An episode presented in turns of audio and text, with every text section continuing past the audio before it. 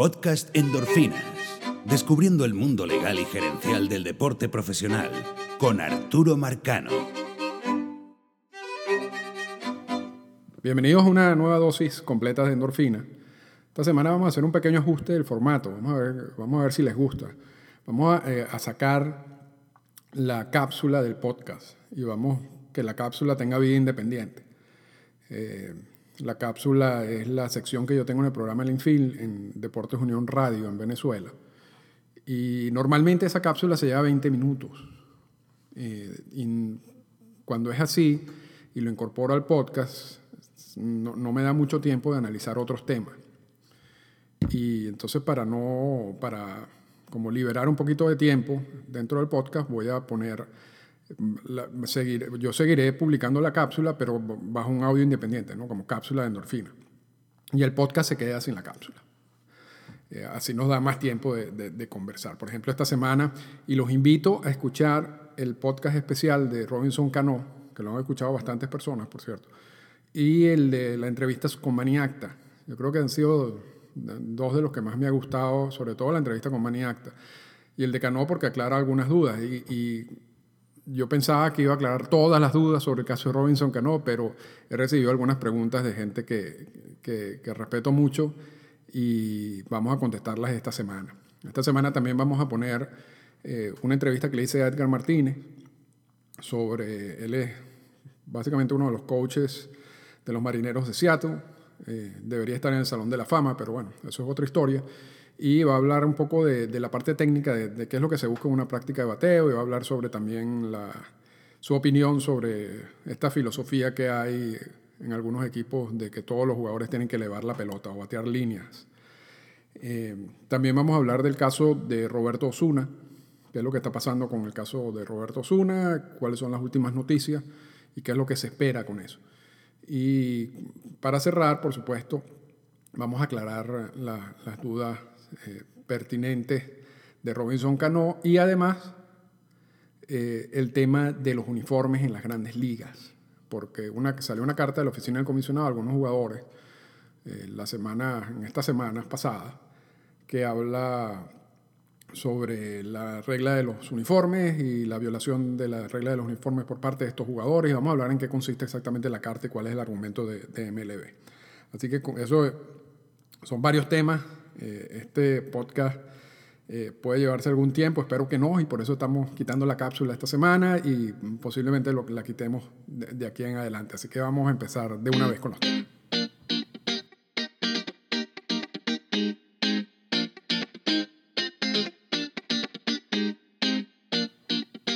El primer tema de la semana va a ser el de Robinson Cano. Ya conversamos sobre ese tema en detalles en el podcast especial. Pero quedaron algunas dudas y entre esas dudas, bueno, yo hice una, eh, un, una, una, lista de las más importantes. Muchas también vienen de mi gran amigo Héctor Cordillo, quien, quien escuchó el podcast y me hizo algunas interrogantes. Y bueno, parte de esas interrogantes se las vamos a contestar a través del podcast. Y también hay otras, otras dudas que también voy a incorporar, pero más o menos en términos generales, estas son las, las, las preguntas comunes que quedaron sobre el tema. Primero, si Cano puede participar o no en la postemporada en caso de que Seattle pase a la postemporada. La respuesta es no, no puede, porque la política, estas, nuevas últimas, estas últimas versiones de la política antidopaje, pone esa sanción adicional, que el jugador no pueda participar en la postemporada. O sea, además de la sanción de los juegos de suspensión, le dice ustedes no pueden participar en postemporada, ni tampoco en juegos estrella. Claro que la situación del juego de estrella es un poco más difícil que ocurra, porque, el, eh, por ejemplo, en el, caso de, de, esteroides, la primera sanción son 80 juegos. Eh, entonces, básicamente, si, si, lo agarran el primer día de temporada, si, si, la sanción empieza a subir el primer día de temporada, tendría o sea, que estar básicamente o sea, todo el tiempo en que se desarrolle la votación para el Juego de las Estrellas suspendido por dopaje y los, fanáticos votar por ese pelotero en esas condiciones. Yo creo que eso es un poco, poco factible que ocurra. Pero, pero también incluyen la, la prohibición de jugar en postemporada. Y, y, recuerdo que esto viene de la, de la época de Melqui Cabrera. La, la política no, era, no ha sido siempre así. Las primeras versiones de la política permitían a los jugadores participar en los, juegos de postemporada. Y Melque Cabrera con San Francisco, yo me acuerdo que estaba ganando el título de bateo, no sé incluso si lo ganó, y fue suspendido. Después era activado justo antes de la postemporada, entonces era elegible para la postemporada. Y hubo muchas críticas sobre eso, muchas críticas. Y eh, MLB y el sindicato decidieron cambiar el texto de la política. Y por eso ahorita el jugador, si sale positivo, no puede participar en la temporada, en la postemporada. Así que Cano, aunque lo activen en agosto, en septiembre, en la fecha que sea, eh, no puede jugar en postemporada. La, la, segunda pregunta, que también me la hace Héctor, es ¿por qué, él, ¿por qué hicieron esta prueba en diciembre? Y es que la política antidopaje, tanto de grandes ligas como de ligas menores, permite una cantidad de pruebas antidopaje fuera de temporada.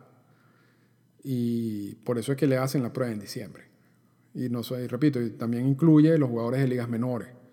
Y van y, los obligan a hacerse las pruebas, eh, estén donde estén, ya sea en Venezuela, en República Dominicana, en Panamá, en México. Eh, tienen que hacerse las pruebas y eh, son una cantidad importante también de pruebas fuera de temporada. Eso es para evitar que se dopen durante, durante los meses de descanso en, en, una especie de ciclos de dopaje para que entonces cuando empiece la temporada no, no, no, salgan positivos, pero sí tengan el efecto del dopaje. Por eso es que se hacen esas pruebas fuera de temporada. El, el tercer punto o la tercera duda que tenía Héctor, que también me parece muy interesante y es mucho más complejo de contestar, es exactamente qué es lo que se prueba ¿Qué podía probar este, el agente independiente del programa, y de nuevo escuchen el podcast especial sobre, sobre Cano, en esa audiencia, porque eh, es una especie de detective, irá a interrogar a los médicos, al médico que le dio la sustancia, eh, revisar la, la, historia médica de Cano para ver si, si realmente era una sustancia que era prescribible en sus circunstancias médicas y por lo que uno escucha de los médicos hablar de la, del diurético que se tomó, eh, Cano pareciera que no. es un diurético destinado básicamente a pacientes terminales eh, o pacientes que están en una condición física tan comprometida y tan grave que no, pueden, no podrían hacer ninguna actividad deportiva. Es lo que uno escucha sobre eso. Entonces, habría que, que si pueden preguntarle al doctor. Y yo, sí, la respuesta es sí. el, el proceso es bien, el programa le da muchos poderes, en este caso al, al, agente administrador del programa, para que investigue. Y ya vimos en Biogénesis, por ejemplo, que MLB en, ese sentido no tiene, no tiene límite, ¿no? y usa todos sus recursos para, para, que, para comprobar lo que está pasando. Entonces, voy a explicar de nuevo eh, de manera corta cómo es el proceso de apelación, porque realmente hay dos niveles de apelación y no está claro todavía por las notas de prensa en qué nivel estaba Cano, si él renunció al primer nivel de apelación o al segundo nivel de apelación. El primer nivel de apelación es, tú sales positivo por el diurético y después el agente administrador del programa tiene que probar que tú consumiste una sustancia prohibida además del diurético. Y en esos casos, eh, cuando hacen estas pruebas antidopaje se toman dos muestras, la muestra A y la muestra B.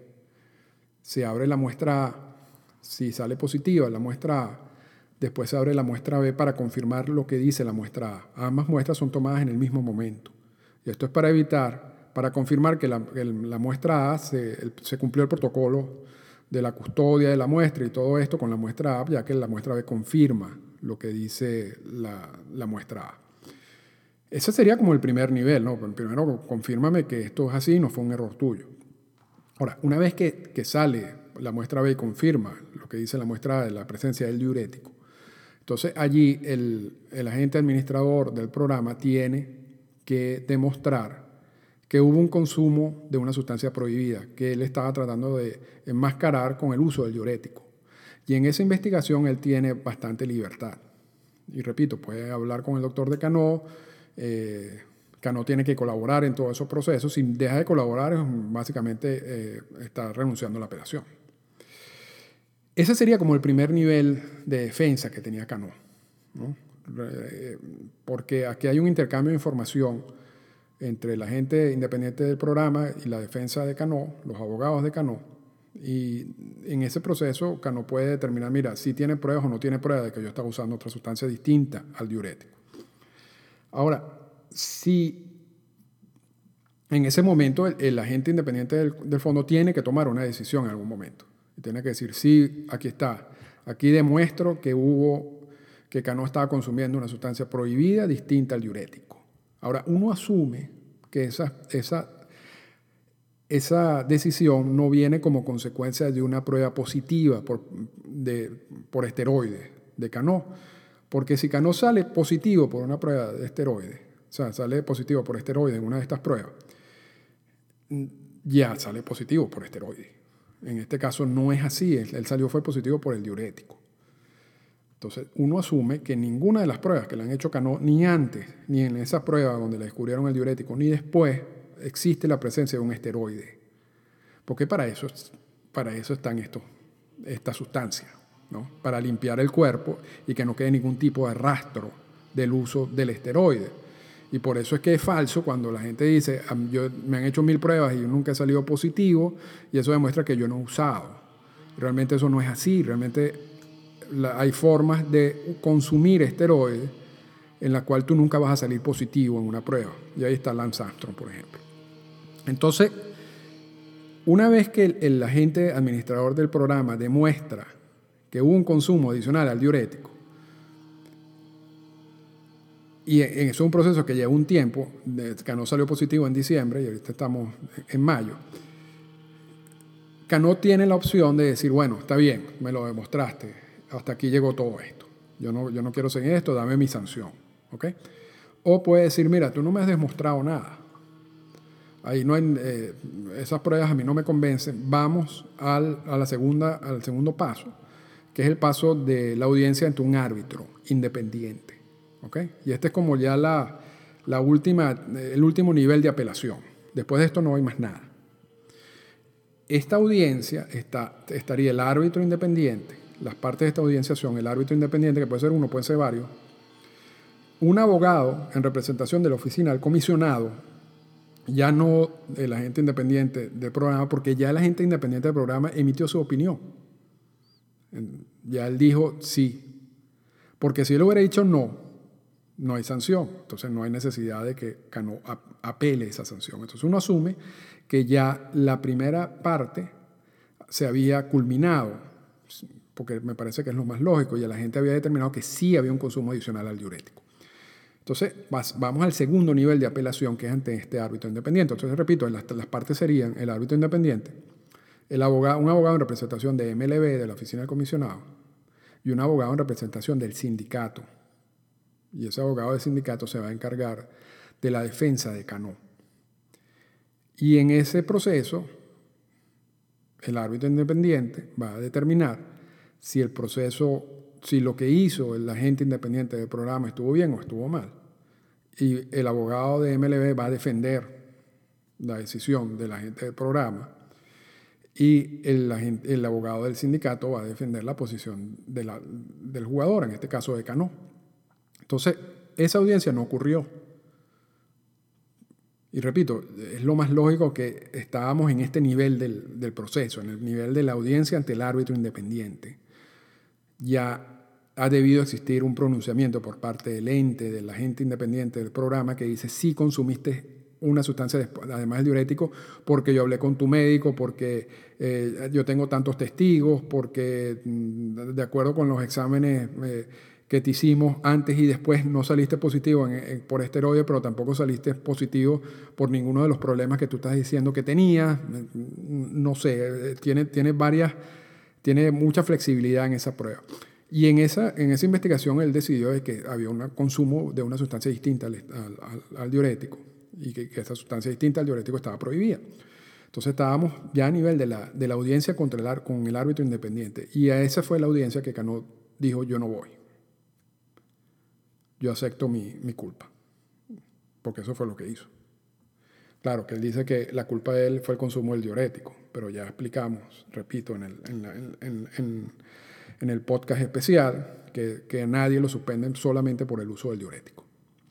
Entonces, eso es más que todas las preguntas que tenía Héctor y que coinciden con otras preguntas que había recibido. Falta una pregunta adicional por parte de Benjamín Rodríguez, mi amigo Ben, donde me decía, ¿por qué los jugadores no dicen la verdad en estos comunicados de prensa? ¿Será que tienen miedo que le anulen el contrato si admiten el uso de una sustancia prohibida? Y, la, es buena pregunta y la, y la respuesta está en la misma política.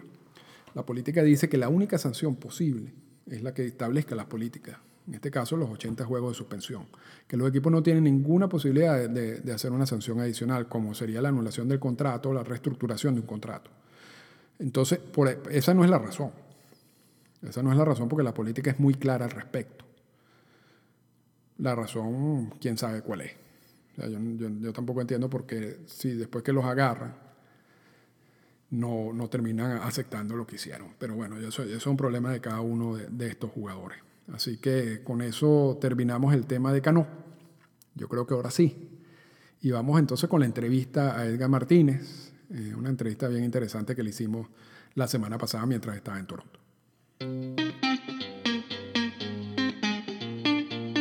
La entrevista.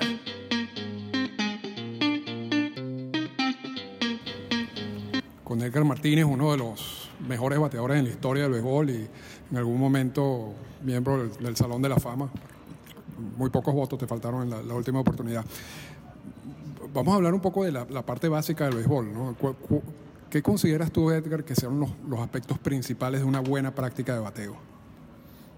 Bueno, en la práctica usualmente ah, los bateadores pues trabajan en su mecánica. Ah, para mí un buen una buena rutina de, eh, de práctica de bateo incluye que el, jugador, el bateador pueda utilizar todo el terreno ah, y que pueda cubrir todas las partes del home, afuera, adentro y, utilizar todo el terreno.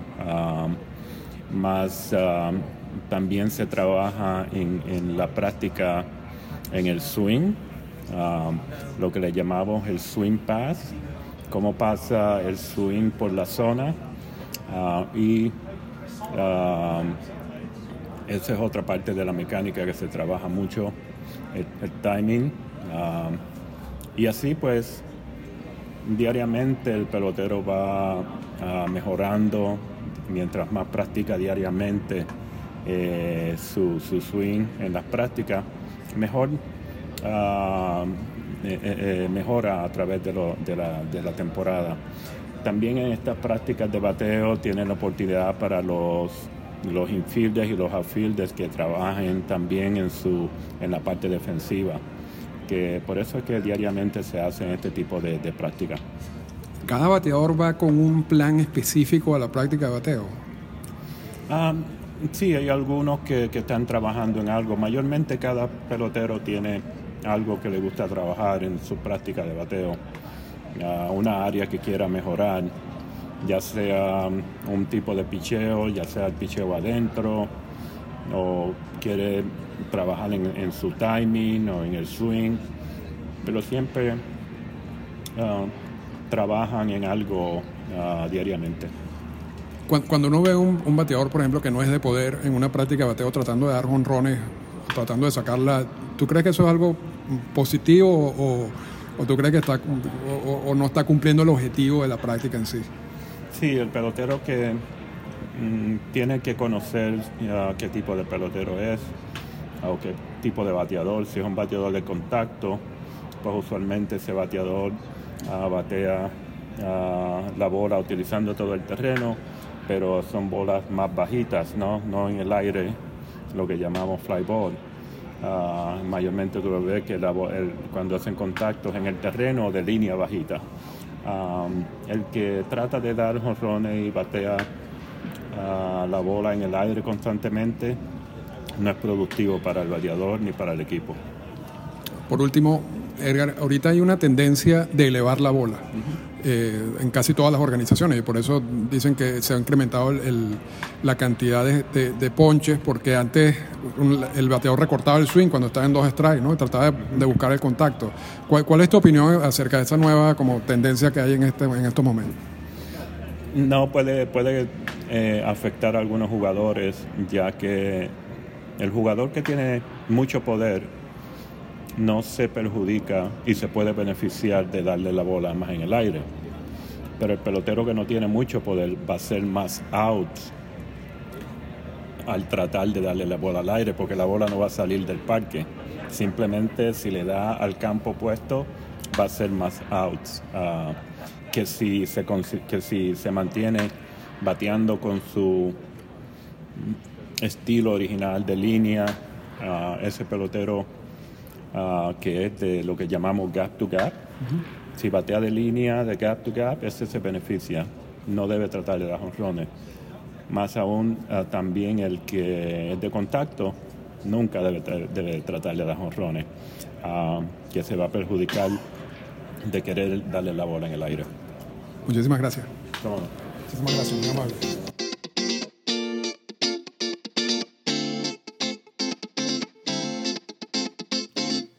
Segundo tema que vamos a tocar esta semana es el caso de Roberto Zuna.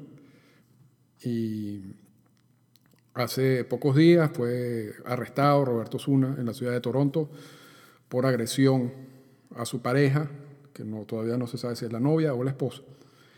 Y de acuerdo con la política de violencia doméstica y violencia de género de MLB, eh, Osuna fue colocado en lo que ellos llaman un permiso administrativo de siete días, justamente el mismo momento en que se supo la noticia. Esa lista, ese permiso administrativo se extendió por una semana más hasta el 21 de mayo. Y el 21 de mayo MLB tendrá dos opciones. O eh, continúa la investigación y realmente pone a Osuna en una lista, en un permiso administrativo sin definición de tiempo, mientras investiga y decide qué es lo que va a hacer, o toma una decisión el 21 de mayo. Yo creo que lo más posible es que se coloque a Osuna en esta lista indefinida, en este permiso administrativo indefinido, mientras sigue la investigación, porque este tipo de investigaciones no son nada fáciles. Lo que sí sabemos eh, es que la policía y de los documentos que se han logrado filtrar hasta el momento, eh, hay, una, hay una prohibición sobre Osuna de no acercarse al apartamento donde vive su pareja, su novia o su esposa. Eh, también existe un- uno de los requisitos por la- para la cual dejaron en libertad a Osuna es que Osuna no puede consumir alcohol, a menos que le van a hacer exámenes frecuentes. Eh, tiene totalmente prohibido el consumo de alcohol. Y básicamente eso, en junio existe la, la audiencia en donde se le van a donde van a dar los cargos formales en contra de Osuna y eso em- empezaría un proceso que si Osuna colabora y acepta su culpabilidad, que en caso de que eso sea, pudiera terminar rápido. Si él quiere ir a juicio, puede ser un proceso que se extienda por un tiempo, más de un año. Ahora, ese proceso legal es independiente del proceso de MLB, y esto lo hemos hablado varias veces en estos casos de, política, de la política de violencia doméstica. MLB puede tomar una decisión en cualquier momento. Si de acuerdo con su investigación interna considero que hubo la violencia doméstica y que más o menos que siempre es grave la violencia doméstica, pero hay niveles de gravedad. ¿Qué tan grave fue en este caso? Si es muy grave, entonces me imagino que le van a dar la cantidad de juegos cercana a la de Héctor Olivera, que fueron och- 80 juegos. Si no es tan grave, veremos como pasó con el caso de Steven Wright recientemente, le dieron una sanción por 15 juegos. Eso lo determinará la investigación de MLB, que en nada tiene que ver con la investigación que va a hacer eh, la, eh, o sea, el, el proceso legal que, que tiene que seguir Osuna en Toronto. Eh, repito, el, el el permiso administrativo vence el 21 de mayo. El 21 de mayo vamos a ver a MLB hacer dos cosas. O extender ese proceso, ese permiso administrativo indefinidamente o, o- o dictar su decisión. Yo creo que van a extender indefinidamente el permiso, van a continuar la investigación y en algún momento, en el caso de Olivera se tomó un mes eh, eh, emitir la, sanción, quizás sea algo parecido en este caso y dependiendo, repito, de la magnitud de la agresión física, eh, veremos unas penas contundentes o, de 15 juegos, como caso de, de, Steven Wright. Pero eso, repito, solo va a decir la investigación. Así que eso es básicamente la información que tenemos sobre ese caso. No se ha filtrado absolutamente más nada. Y, y realmente no, mm, repito, no creo que que el proceso legal en Canadá interfiera o afecte de alguna manera la decisión que va a tomar con MLB, porque tradicionalmente, y por eso la política es tan amplia en ese sentido. Así que, bueno, vamos a esperar a ver qué es lo que pasa el 21 de mayo.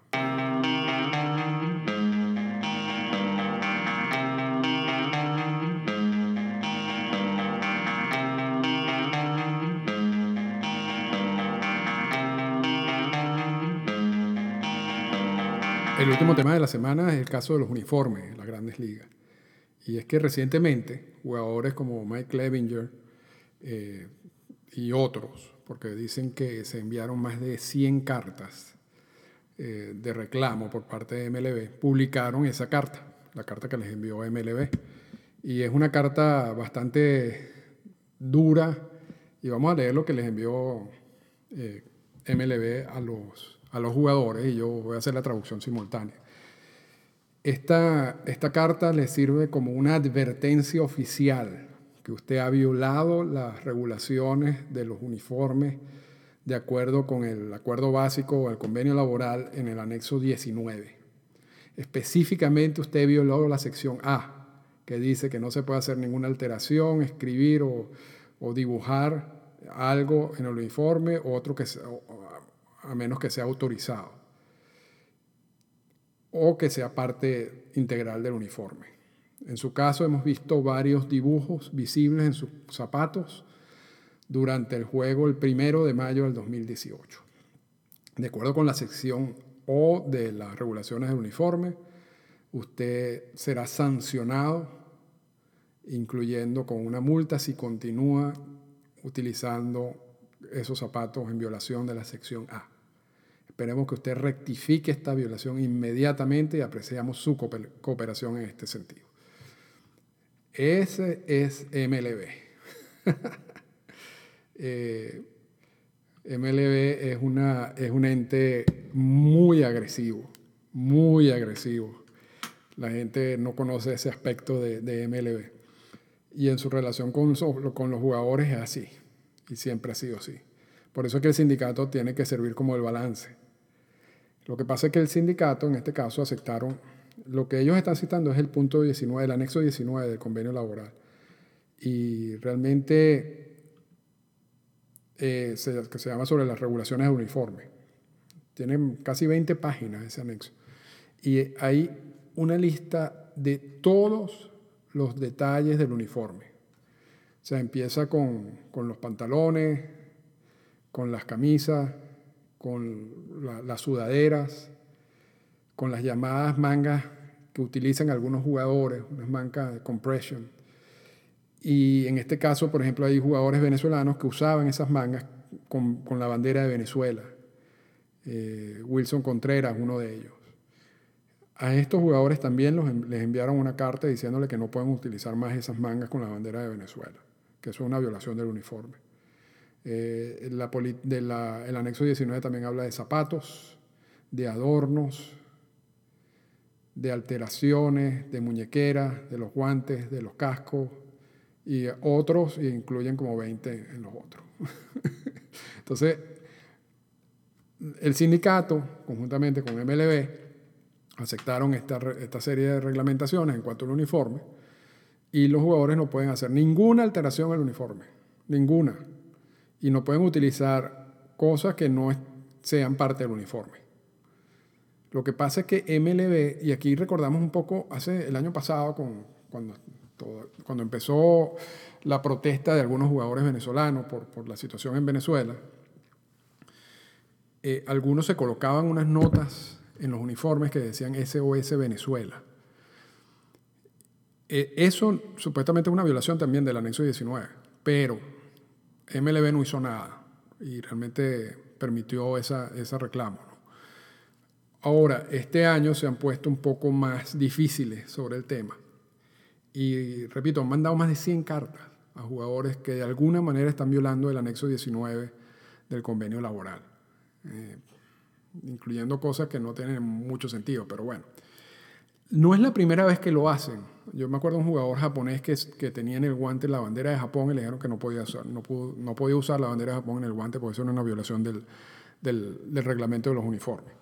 Entonces, e, esto ha pasado antes, pero parece que ahora la magnitud de la, de, la reacción de MLB es mucho más grande. Y realmente los jugadores no pueden hacer nada, porque eso, eso fue uno de los puntos aceptados en el convenio laboral. Así que uno no verá más esas mangas con la bandera de Venezuela, ni verá más ningunos zapatos con alguna ilustración específica o con algún mensaje, ni nada que no esté relacionado con el uniforme. Así que esa es la, eso es lo que dice la política y parece que ahorita MLB sí quiere ejecutar esta política y el sindicato no puede hacer nada para proteger a los jugadores o permitir a los jugadores que tomen más, con, con mayor libertad la interpretación de estas políticas. Así que hasta aquí quedó estos temas de, la, de los uniformes y los mensajes y todo esto. Yo me imagino que, yo no sé, si, si el sindicato quiere un poquito más de flexibilidad en ese sentido, tendrá que negociar algo distinto en el próximo convenio laboral. Así que esta semana con esto terminamos el podcast y los esperamos la semana que viene. Esta fue una presentación del podcast Endorfinas. Para comunicarse con nosotros, escríbanos a las siguientes cuentas en Twitter. Arroba Arturo Marcano y arroba Endorfinas Radio.